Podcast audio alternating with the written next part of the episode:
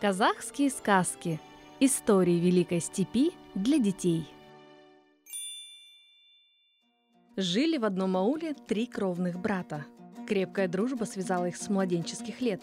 Никогда они не разлучались, никогда не ссорились, ни о чем не спорили. В какой-то из дней выехали братья в степь на охоту с Беркутом. Долго не попадались им на глаза ни зверь, ни птица. Уже готовы они были повернуть коней к аулу, как вдруг видят – Бежит по степи, прижимаясь к земле, лисица, красная, как огонь. Много денег за шкурку такого зверя дадут. Кинул старший брат Беркута вверх, расправил крылья Беркут, взмыл в поднебесье и пал с высоты молнией на лисицу. Погнали джигиты коней, вихрем примчались к месту, где опустился Беркут, глядят и дивятся. Лисицы нет, будто ее и не бывало, а птица сидит на каменной плите. И плита непростая, Изображена на ней девушка неземной красоты. А по краям плиты узорная надпись «Кто найдет мое изображение и доставит его мне, тот будет моим повелителем и супругом». Без слов и движения стояли джигиты перед таинственной находкой, и у каждого в сердце все жарче разгоралась любовь к той, что как живая смотрела на них с плиты. Старший брат сказал, «Как нам быть? И что предпринять? Ведь мы втроем нашли чудесный камень. Средний брат сказал, «Бросим жребий, пусть судьба рассудит, кому идти за красавицей». «Братья, мы вместе нашли камень», — сказал младший брат. «Так давайте же вместе разыскивать прекрасную. И если мы будем настолько счастливы, что увидим ее наяву, пусть она сама из нас троих выберет себе мужа». Подняли братья плиту, а под ней новое диво — в кожаном мешке драгоценный клад, три тысячи старинных червонцев. Разделили деньги поровну и, не заезжая в аул, пустились в странствие на поиски невесты. Наконец прибыли путники в столицу хана. Тут на окраине встретилась им старая женщина. Юноши показали ей плиту и стали расспрашивать, не знает ли она, в какой земле живет красавица, изображенная на камне. Это дочь нашего хана. Ее зовут Айслу. Нет на свете девушки, равной ей красотой и достоинствами. Забыв об усталости, братья поспешили ко дворцу хана. Стража, прочтя надпись на плите, тотчас пропустила их в покой ханской дочери. Увидев живую Айслу, юноши застыли в оцепенении. Красавица носила имя Луны, а сама была как светлое солнце. «Кто вы и что вас привело сюда?» — спросила Айсулу. Старший брат ответил за всех.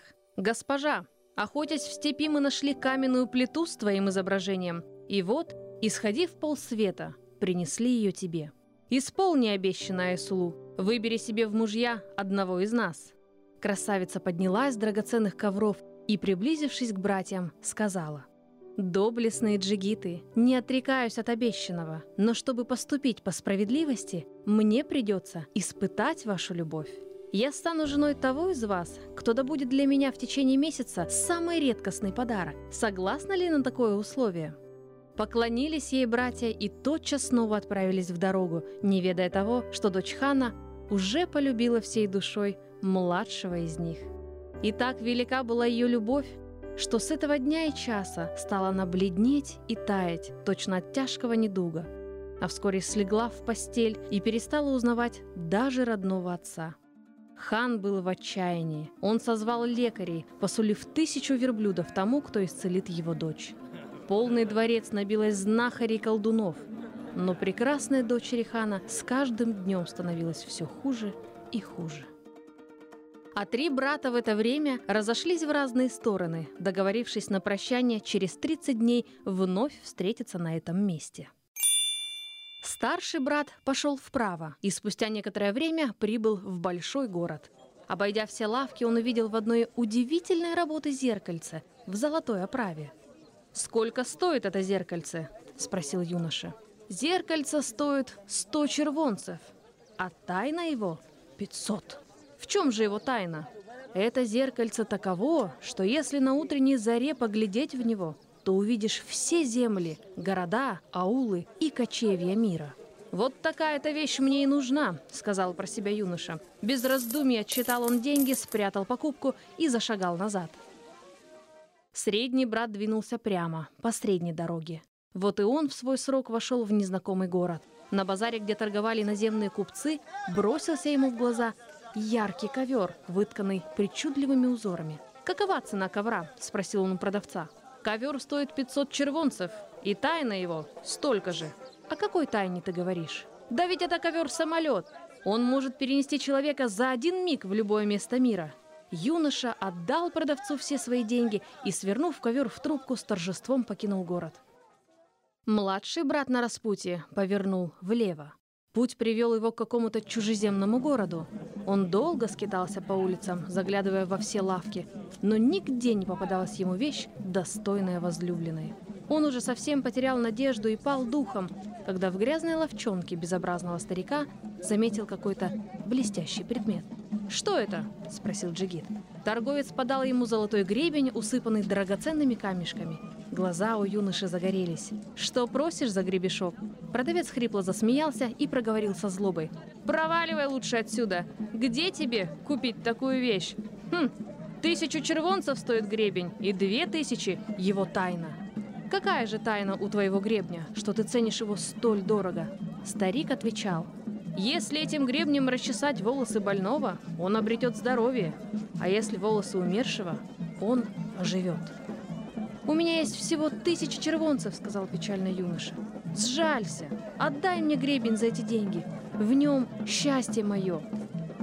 «Ладно», — зловеще скривив рот, согласился старик. «Бери гребень за тысячу червонцев, если согласен дать в придачу кусок своего мяса. Понял тот юноша, что перед ним не торговец, а злой людоед, но не дрогнул и не отступил. Он молча высыпал из кармана все деньги и отдал людоеду кровавую плату. Гребень стал его собственностью. Ровно через 30 дней братья снова сошлись на распутье. Они крепко обнялись, расспросили друг друга о здоровье и стали хвалиться своими покупками – Ночь прошла в разговорах, а утром, когда поднялась звезда и восток запылал зарей, братьям захотелось узнать, что творится на свете, и они взглянули в зеркальце. Весь мир проплыл перед их глазами. Показалась и столица хана. Но что это? Улицы перед дворцом заполнены печальной толпой. Там кого-то хоронят. Вот на богатых носилках несут покойника, а следом весь в слезах, согнувшись от горя, идет хан. И братья в ужасе догадались, Прекрасная Эслу умерла. В ту же минуту средний брат развернул волшебный ковер, и все три джигита вступили на него, держась друг за друга. Ковер взвился под облака, а через мгновение опустился перед открытой могилой ханской дочери. Толпа отхлынула в сторону. Хан глядел сквозь слезы на внезапно слетевших с неба трех джигитов и не мог понять, что происходит. А младший брат кинулся к мертвой красавице и расчесал ее волосы золотым гребнем. Вздохнула Айслу, встрепенулась и встала на ноги, прекрасная, как прежде, и еще прекраснее. Хан прижал дочь к груди, народ шумел, ликуя. В радости и веселье все направились ко дворцу. Тот же день хан устроил пышный пир и созвал на него как дорогих гостей, так и всех жителей столицы. Был приглашен даже нищий старик, что питался отбросами на базаре. На почетном месте сидели три брата, и сама Ислу подносила им кушанье и кумыс. И тут джигиты вновь стали просить ее ответить, кого же из них она намерена избрать в мужья. Опечалилась Айслу. Слеза набежала на ее ресницы. «Я люблю одного, но по-прежнему все вы равны передо мной, ибо каждый из вас принес мне невиданный подарок». И она обратилась к отцу за советом и наставлением. Подумав, хан произнес – не будь зеркальца, что добыл старший брат. Вы, джигиты, не узнали бы о смерти Айслу. Без ковра, который купил средний брат, вы не поспели бы вовремя на похороны. А без гребня младшего брата вы не вернули бы жизнь моей дочери. Я охотно отдам вам половину моего богатства, но не в силах решить, кому отдать в жены Айслу. Внезапно раздался в толпе голос старика нищего. «Великий хан, позволь мне сказать слово!» Хан был счастлив и милостив в этот день. «Говори», — разрешил он. «Взвесив все обстоятельства, я рассудил бы братьев так», — сказал нищий. «Пусть Айслу принадлежит тому, кто дороже всех заплатил за свой подарок». Хан кивнул головой. «Да будет так. Я отдал за зеркальце 600 червонцев», — сказал старший брат. «Я отдал за ковер тысячу червонцев», — сказал средний брат. Я отдал за гребень тоже тысячу червонцев и...» Младший брат запнулся и умолк, опустив голову. «Не молчи!» — вскричал хан. «Говори правду!» Тогда юноша распахнул халат, и все увидели на его груди зияющую рану. Айслу вскрикнула и закрыла лицо руками, а хан обнял героя и сказал «Отдаю тебе в жены свою дочь, будь моим зятем и наследником».